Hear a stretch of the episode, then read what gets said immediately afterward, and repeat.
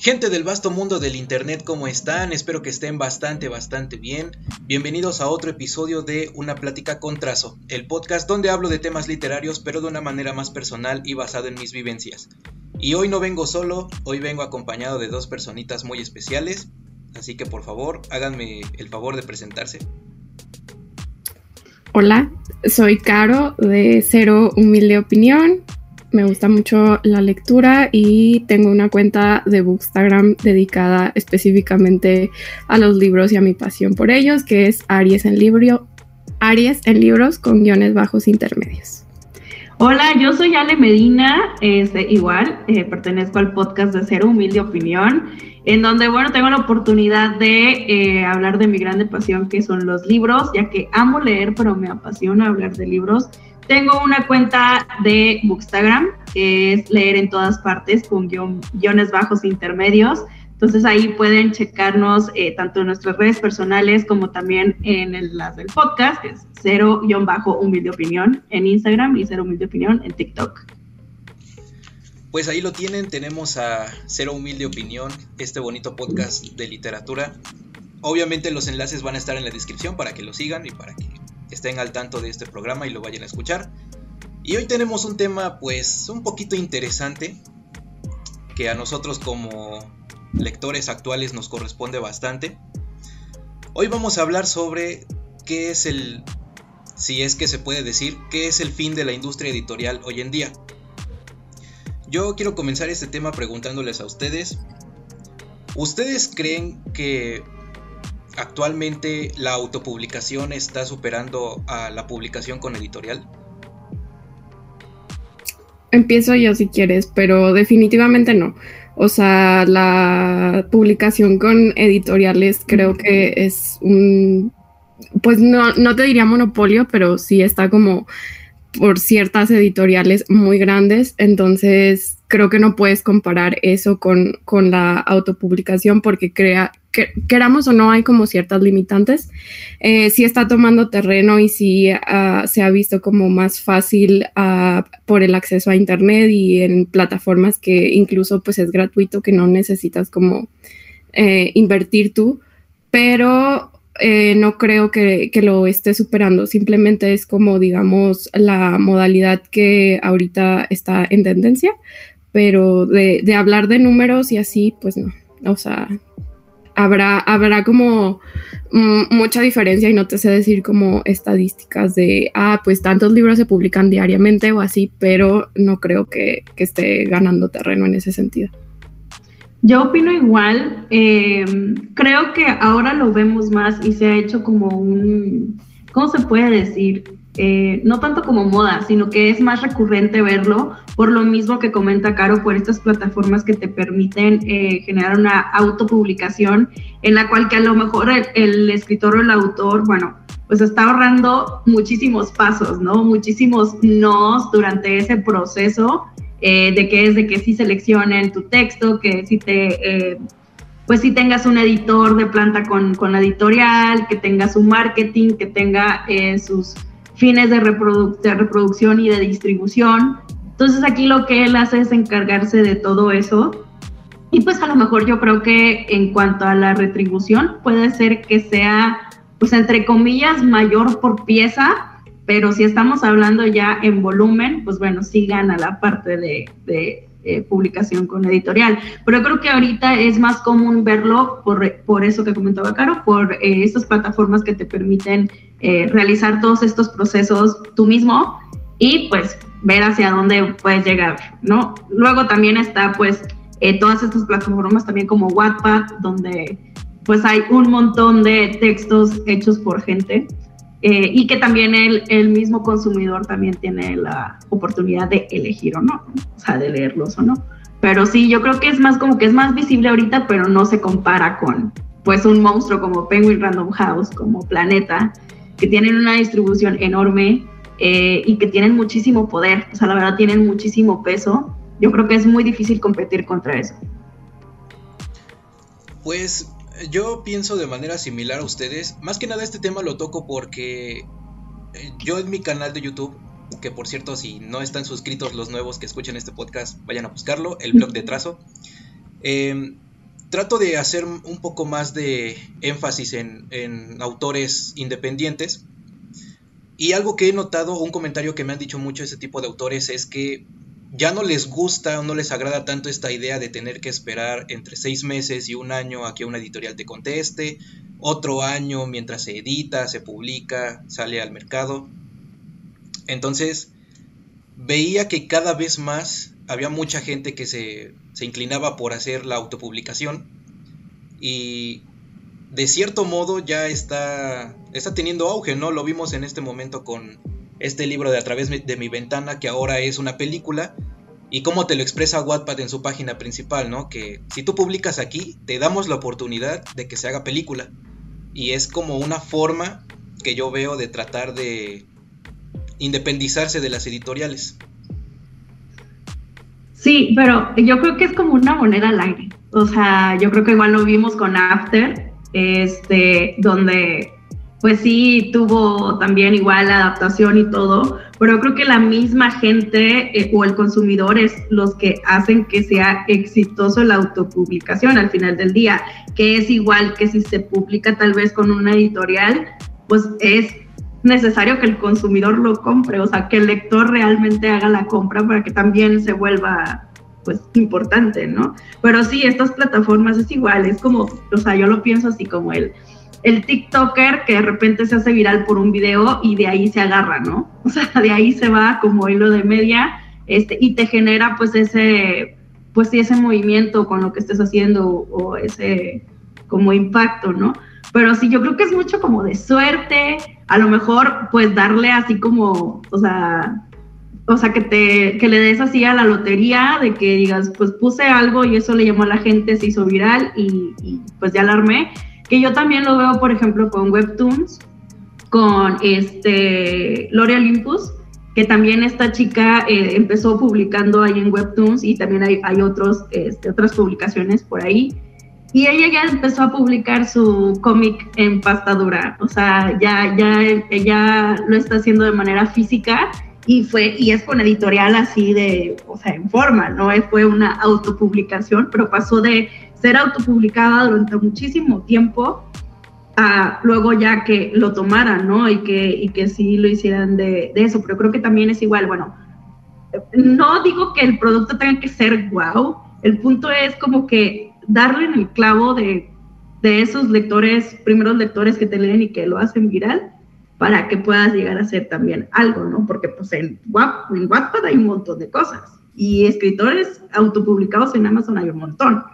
Pero yo creo que es como que darle en el clavo. Es como entre suerte y pues a veces también en el caso, por ejemplo, Lori Olympus, a mí se me hace un producto de calidad. O sea, realmente a mí sí me gusta muchísimo tanto la ilustración y cómo está haciendo el retelling de Hades y de Perséfone en, en un mundo moderno. O sea, se me hace como muy como así on point, o sea, spot on. Este, y, es un producto de calidad. Ya otras cosas de Wattpad, bueno, mira, aquí no estamos en ser humilde opinión, pero este, no creo, no creo que sea así como, bueno, es entretenimiento. Al final del día la lectura es entretenimiento y obviamente para todo hay un mercado, pero así calidad literaria que digamos, pues ah, no es mucha calidad literaria, ¿verdad? Pero pues el producto al final del día al lector le gustó encontró su este, segmento de gente y lo hicieron viral. Y eso, pues al final del día, que vendas es el éxito.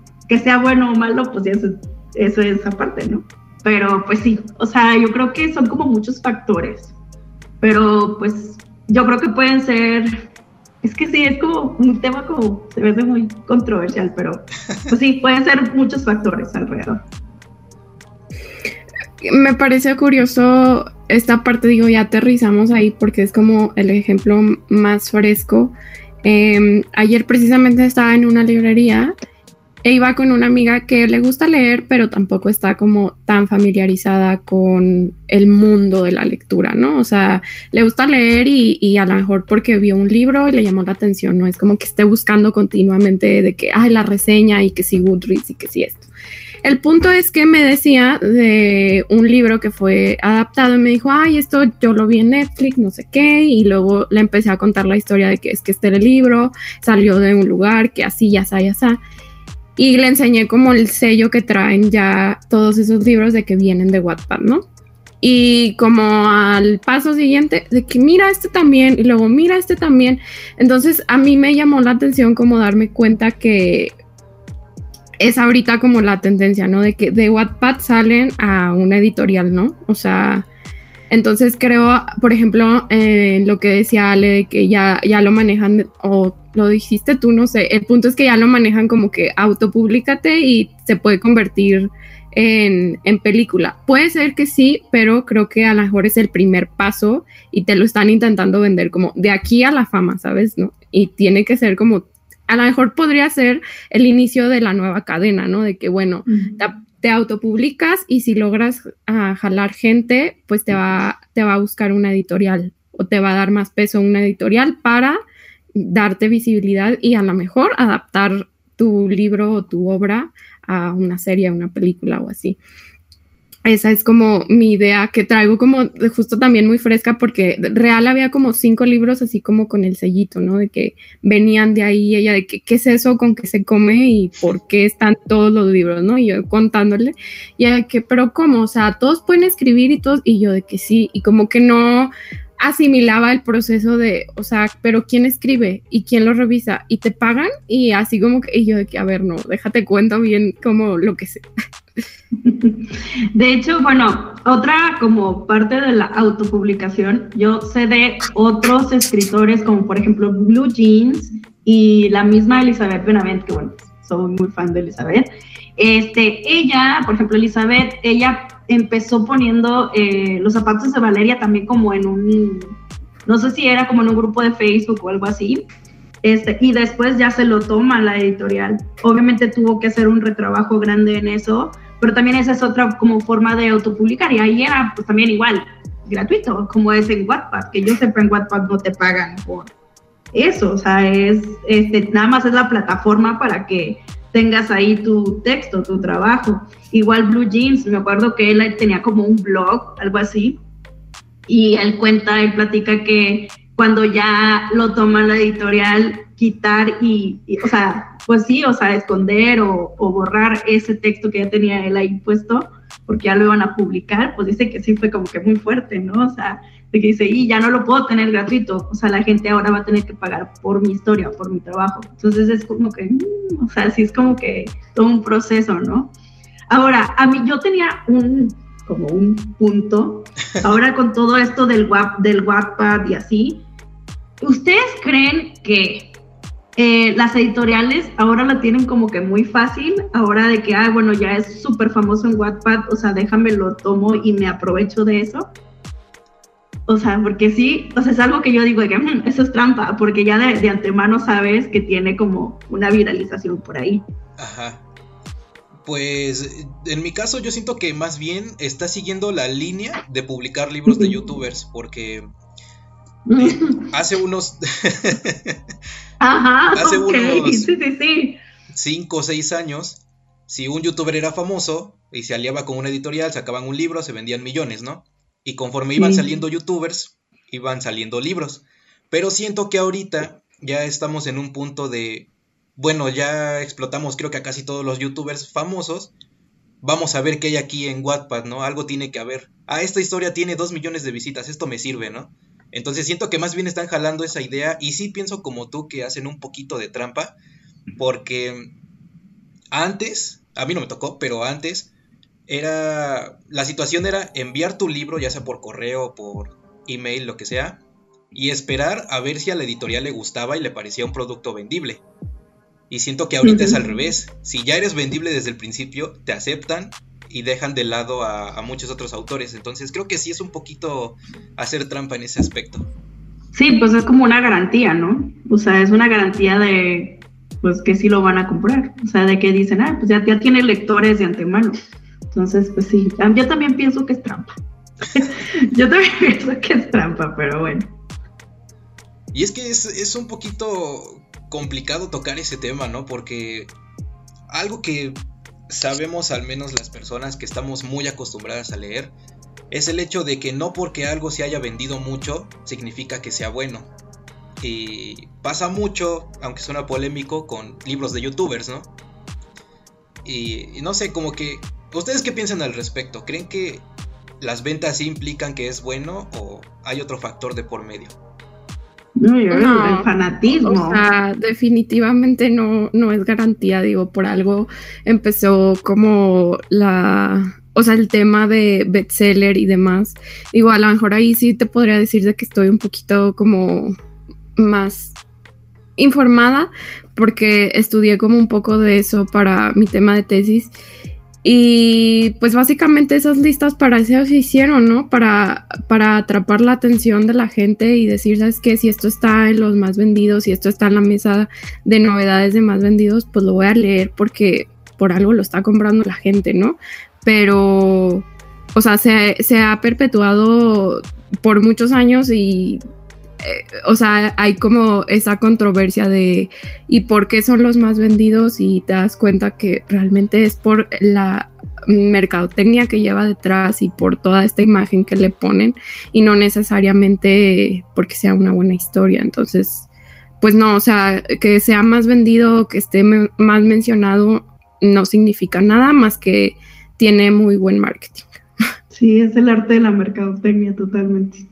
Sí, yo, yo pienso exactamente igual que ustedes. Hay un, ahí es donde los ayuda la mercadotecnia.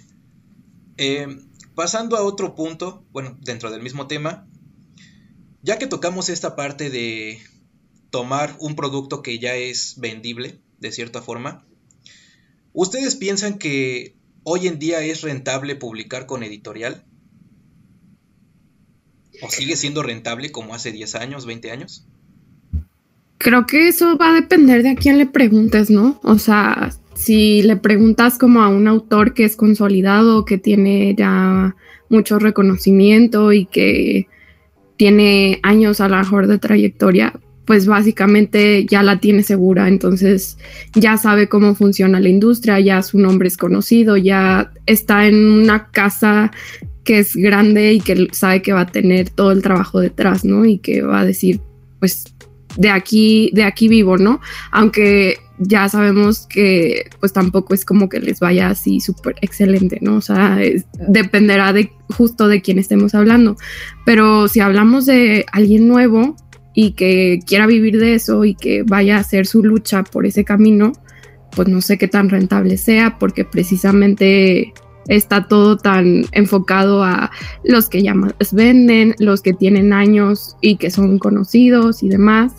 Y pues no, no te puedes como aventurar a compararte a decir, ah, pues me va a ir igual de bien que a ellos, justo por lo que involucra estar en una editorial como tan grande y tan pesada, ¿no? Como las que hablamos que básicamente tienen ahorita el control de editoriales más pequeñas, más pequeñas y así se va hasta que es un multinacional enorme, ¿no?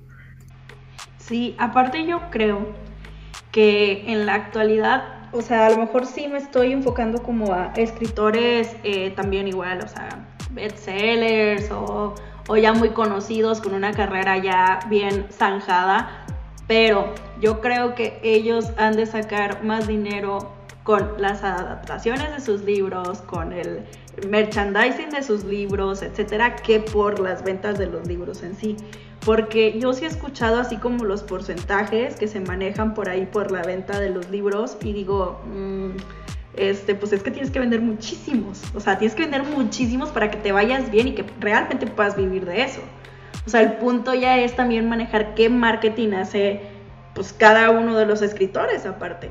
Ahora, también que estés con una editorial grande o con una editorial chiquita no es garantía de nada y lo veo porque hace poco me tocó ver cómo este, ¿cómo se llama? Pedro J. Fernández se quejó de la editorial, creo que es Grijalvo, este, porque él tiene el de em, mexicanas que hicieron historia, creo que con, eh, con, otro sello, con un sello de Penguin, y tiene eh, Yo Díaz con Grijalvo y dice, no puede ser que Yo Díaz tiene más tiempo publicado, que tiene, este, pues así que también está con una editorial importante como Grijalvo, y no tiene tantas reimpresiones como las que tiene mexicanas que hicieron historia, ¿no?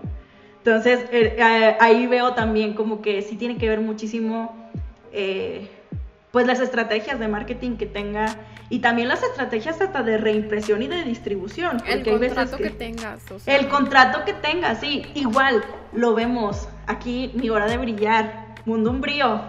Mundo Umbrío, amigos. Eh, eh, primero fue publicado por SM. SM, la verdad, es una editorial pequeña, enfocada muchísimo a lo escolar, a libros para primaria, para secundaria y no le dio el, o sea, el marketing y la distribución eh, pues buena a, la trilogía, esta trilogía que pues es juvenil, que la verdad es buenísima, yo la recomiendo mucho.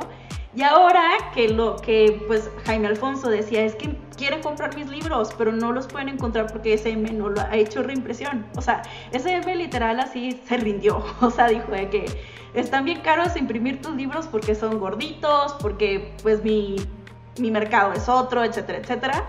Entonces lo que hace, pues él pelea los derechos para vendérselos a Montena, que pertenece a Penguin Random House.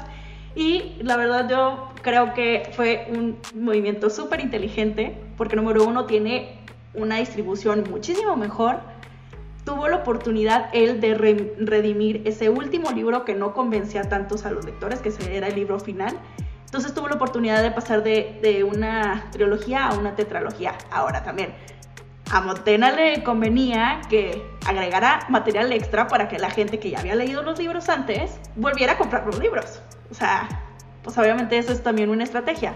Pero eh, yo estoy muy contenta por Jaime Alfonso porque sé que a través de este, este nuevo arreglo que tiene con, con Montena, pues le va a ir mucho mejor. O sea, que los libros y esta historia va a tener la oportunidad de llegar a más gente. Entonces, pues también, o sea, siento que aunque estés con, editoriales reconocidas, tampoco es como que garantía.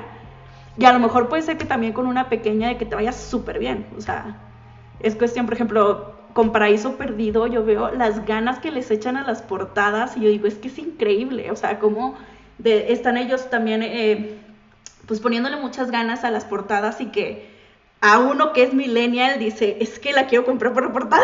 o sea, no, nomás lo quiero comprar por la portada, no me importa de qué es lo quiero leer por la portada, ¿no?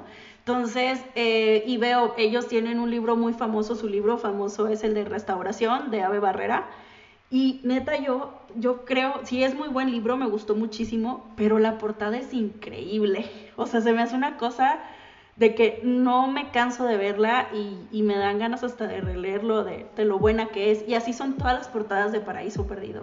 Es de que dices, wow, o sea, le metieron coco a cada una de sus portadas y son muy modernas, están muy padres, me gustan mucho. Pero sí, ya divagué un montón.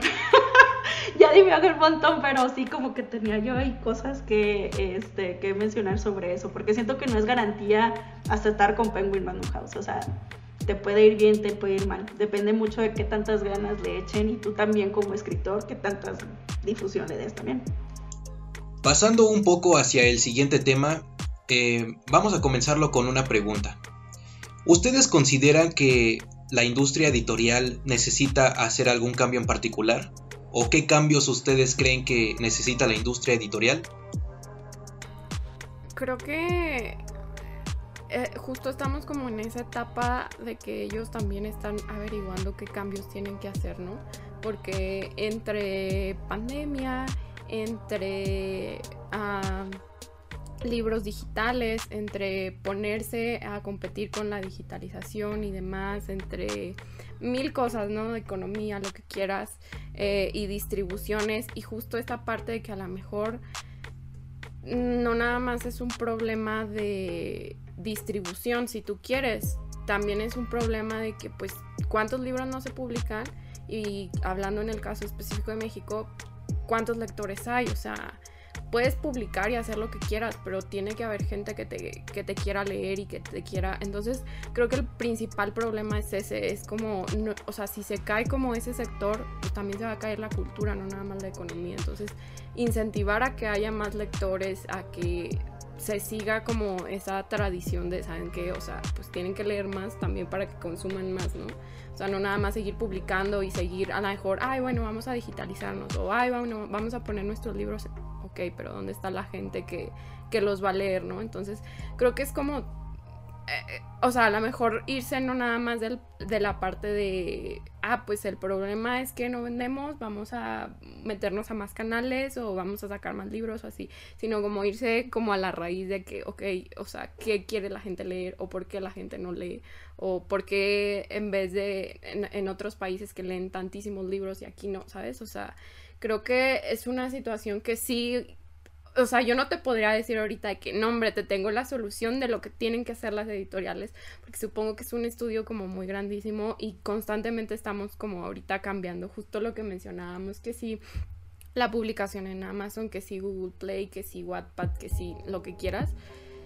Y va todo tan rápido que yo creo que no se han detenido justo a, sentarse las personas que realmente estén involucradas en publicar, a decir, bueno, ¿qué vamos a hacer, no? O sea, ¿qué vamos a hacer para mantener el ritmo de todo esto? Ahora, yo quiero volver al tema de los libros de eh, youtubers, por ejemplo, que a lo mejor, eh, siendo nosotros aquí muy críticos, podemos eh, dar por sentado que no tienen muchísima calidad literaria pero los chavitos eh, que, a los que van dirigidos o a los fans de esos youtubers, que digan, ok, ya lo leí, pues lo leí porque pues soy fan de este youtuber, pero quiero ver qué otro libro puedo leer, y qué otro, y luego otro, y luego hasta que llegas ya a, a otro tipo de literatura y eso es crear un lector. Ahora, no creo que este es, es aquí Caro y yo somos muy fan de Crepúsculo y, y somos de un, bueno, Caro es, es, menor que yo, entonces ella sí viene de una, de esa generación que se hizo lectora con Crepúsculo. Y que ahora Caro lee de todo, o sea, desde clásicos, thrillers, este, de todo, todo, todo, ¿no? Pero ella puede decir de que, bueno, pues es, son unos libros que como que importantes, ¿no? Y así es Crepúsculo, así es Harry Potter para mucha gente este, que forjaron lectores, o sea, forjaron lectores. Ahora, yo creo que sí, es por el dinero, o sea, el marketing alrededor de los libros de, de youtubers sí es por dinero, pero al menos yo le puedo dar como el beneficio de la duda de que digo, bueno, tal vez sí generaron uno que otro nuevo lector por ahí. O sea, que a lo mejor dijeron, bueno, ya lo leí, pero pues como que me quedé con la pica, quiero leer algo más, ¿no? Y a lo mejor se pueden ir con otro libro de booktubers pero, o de youtubers y luego después van a llegar a ese clásico que les gustó o a, otra saga por ahí importante, juvenil o no juvenil, que dices, bueno, pues ya se forjó mínimo un lector, ¿no? Y es por este tipo de, de pues sí, de, de libros así con esa intención de hacerlos grandes y virales por el nombre que tienen en la portada, ¿no? Del escritor o del autor o lo que sea. Sí, entiendo mucho esto. Yo, por mi parte, puedo decirte que uno de los problemas que he notado, al menos cada vez que voy a una librería o, a algún lugar donde vendan libros, siempre la gente se acerca a ver el estante de Stephen King, porque de tantos libros que tiene este escritor, tiene su propio estante, o se acercan a los libros románticos o a los libros de Wattpad.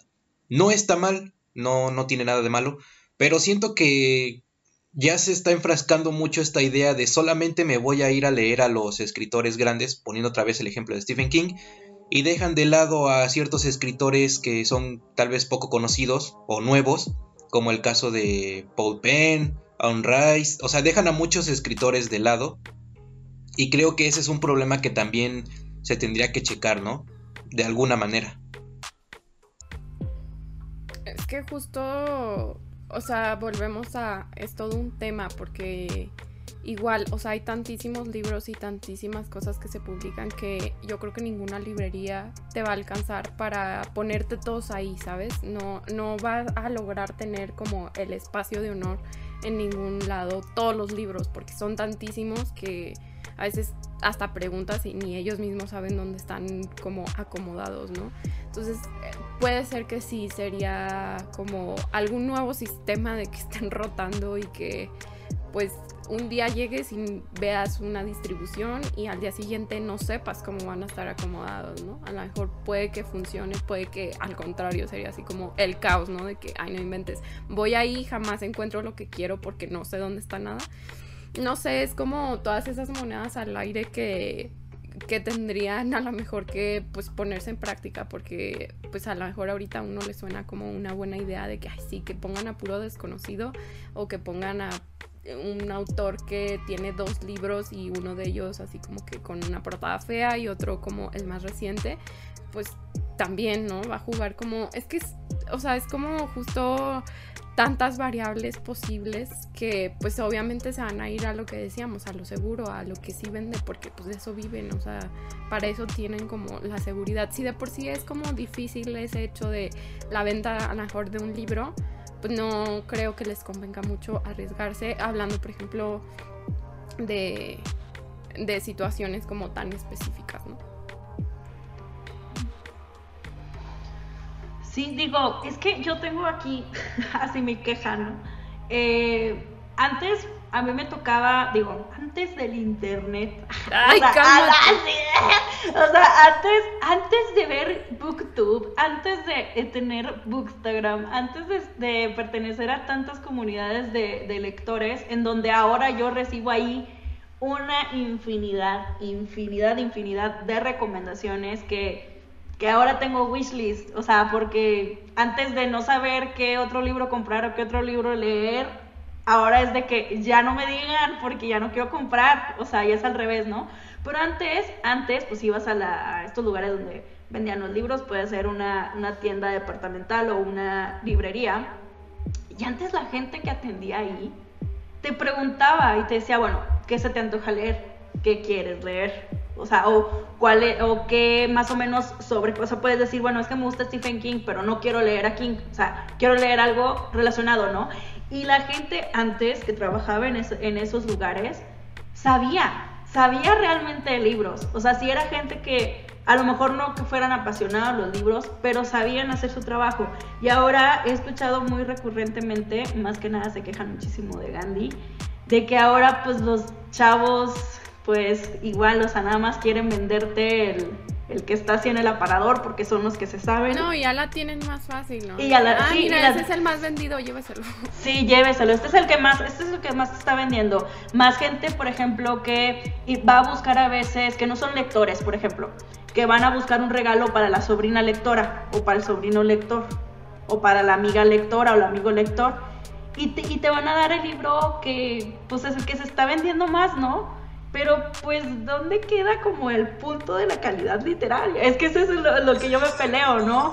O sea, o sea, ya ni siquiera en ese punto de la distribución, porque al final es, la, es parte de la cadena de distribución, es el, el último eslabón, es antes de que compren el libro.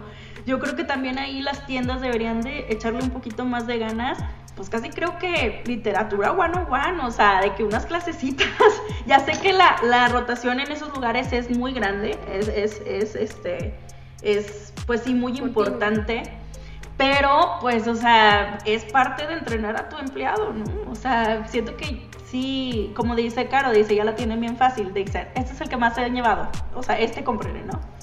Este, entonces como que sí, ahí, ahí me, y lo he lo he visto muchísimo en los clubes de lectura que se quejan de que dicen, ay no, es que ya fatal, o sea, ya nada más te recomiendan de lo mismo, ya no, ya no te sacan esa recomendación de, oye, nunca había escuchado, oye, pues me pareció interesante, etcétera, ¿no?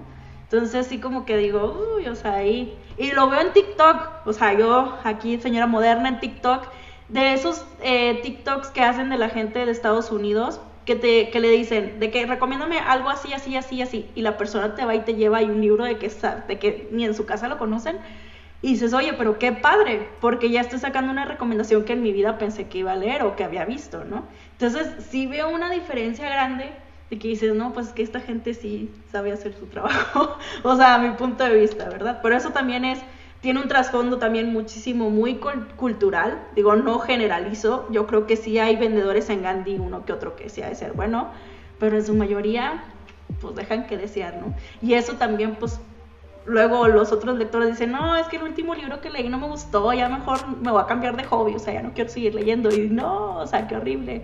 De que no, amigos, hay libros buenos, este, vuelve, vuelve. este, pero sí, yo siento que eh, hay que cuidar todos los pasos en la cadena y en ese creo que sí se está fallando. Ahora hay muchísima información en internet, en YouTube, en TikTok, en Instagram y que también a lo mejor de ahí eh, lectores se pueden recuperar o lectores se pueden generar. De hecho, yo siento que nosotros aquí estamos eh, pues poniendo nuestro granito de arena, haciendo recomendaciones, hablando de libros, etcétera. Y esperamos que al menos de, de todos los minutos que hablamos por de perdido salgan como unos cinco lectores, pues, o de que de perdido vayan y compren algún libro por nosotros.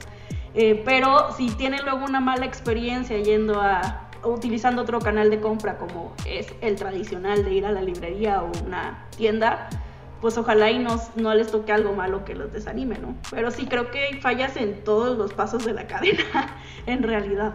Pero sí, esa es mi queja de hoy. Y ahora que mencionas eso, yo tengo una pregunta. ¿Ustedes sienten que conforme pasa el tiempo y conforme más libros van saliendo, nosotros como consumidores nos vamos haciendo más exigentes? Yo al menos puedo decir que sí, eh, es lo mismo por el bagaje lector, pero como soy una lectora de mucho de, eh, pues sí, mucho como que el ambiente y el mood, eh, hay veces que, que, también puedo decir, ok, voy a cerrar mi mente, solamente quiero disfrutar la lectura, o sea, no me importa si no me deja nada, ¿no? Pero cuando tengo una expectativa grande con cierta lectura, sí me vuelvo más crítica, porque ya tengo una expectativa antes. O sea, ya digo de que, ah, tiene que ser así y así, y me dicen que es así, así, así. Vamos a ver. O sea, vamos a ver qué tal. Pero sí, yo creo que es el bagaje lector eh, y lo vemos con las relecturas. O sea, eso es para mí claro y es conciso.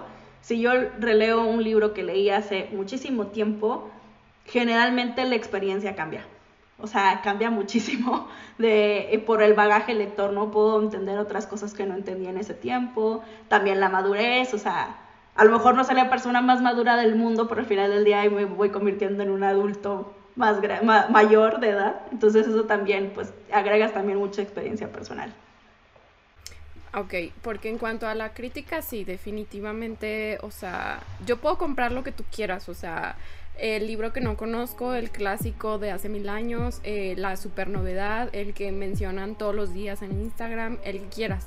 O sea, yo voy a caer, a, a fuercita voy a caer en cualquiera de esos porque, de hecho, tengo una amiga que me da mucha carrilla porque me dice es que ni siquiera sé por qué lees como tan variado o de todo, porque ella dice que tiene que encontrar así como mucha, o sea, como que hacer muchos checks de que esto me va a gustar, o sea, ella lee cosas que está segura que le van a gustar y yo todavía como que me aventuro a, pues no sé, o sea, lo vi y me llama y pues no sé si me vaya a gustar, ¿no? Entonces sí les doy como más oportunidad en general a los libros, pero definitivamente si llego y no me gusta, sí voy a decir, no manches, ¿qué fue esto? ¿No? O sea, sí, sí va evolucionando como la idea de que a lo mejor antes lo leía y es lo que platicábamos hace poquito Ale y yo, que me decía, bueno, es que cómo calificas los libros, ¿no? Y le digo, es que a lo mejor antes pues todo para mí era de, ah, me gustó, me entretuvo, cuatro, cinco estrellas, cinco estrellas. Hasta que me di cuenta que dije, pues no puedo decir que todos los libros me gustaron por igual, o sea, inevitablemente en algún punto los voy a comparar y voy a decir, ah, no, es que este me hizo sentir más, o ah, no, es que este tal, ¿no? Pero, este, eso no me quita como las ganas de, o sea, a lo mejor puedo ser más crítica, pero voy a seguir como leyendo. Creo que hasta el momento no me ha limitado a decir, ay, no, pues ya tuve una mala experiencia con este género, ya no lo voy a leer, ¿sabes? O sea, por ejemplo, o sea, mi clarísimo ejemplo de que los clásicos. De que odio los clásicos, pero ahí sigo, de que viendo a ver cuál me gusta y ya medio he encontrado dos que tres y digo, bueno, o sea, algún día me, da, me daré por vencida o terminaré leyendo y diciendo, así que, pues no todos, ¿verdad? Va a ser imposible, pero terminaré leyendo la mayoría y diciendo, ups, no eran para mí. Pero bueno, yo creo que no te dices de que, ok, ya, ya no voy a leer esto, o ya no voy a leer el género, pero porque yo creo que tú ya tienes el hábito más arraigado, ¿no, Caro? A que, por ejemplo, si lo vemos con un lector nuevo, que puede ser que lee, que, que así de que diga, ya no voy a leer nada, o sea, de que qué horrible es esto. Pues mira, no sé, porque en su momento pues también fui lectora nueva y seguí leyendo muchas cosas que decía que a lo mejor ya no, ¿sabes? Entonces siento que en general es como mi perspectiva, o sea, por, por ejemplo, ¿no? Poesía, en su momento que me acerqué, que fue muy chica, era de que mm, no, ya no quiero. Y ahorita pues no es el género que más leo, pero de repente ahí se me mete y digo, ah, pues lo voy a seguir leyendo. Entonces, en su momento era lectora nueva y no lo abandoné para siempre, ¿sabes? Simplemente pues ahí he estado flotando, no sé, supongo que dependerá también de cada persona. Sí me he hecho más crítica, pero no, no he cerrado puertas tan así tan tajantemente que, ay no, ya no voy a leer jamás a, ese autor o ese editorial o ese género. Es que eso es a lo que yo iba a ir y por ejemplo con, con autores autores, a lo mejor yo sí les he, yo sí les he cerrado la puerta. Que digo, mm, no, o sea, definitivamente no hice clic con su... O sea, después de leer varios libros, ¿no? Es como que... A ver, como quién, danos un ejemplo. Joel Dicker, es que bueno, aquí es un poquito... Bueno, no estoy tan... ¿Sabes qué? Se acabó este... o sea, no estoy así de que ya no... O sea, tal vez le dé la oportunidad con uno más, pero después de que Caro leyó el libro que el que me está haciendo, o sea, el que yo dije que qué es esto, no.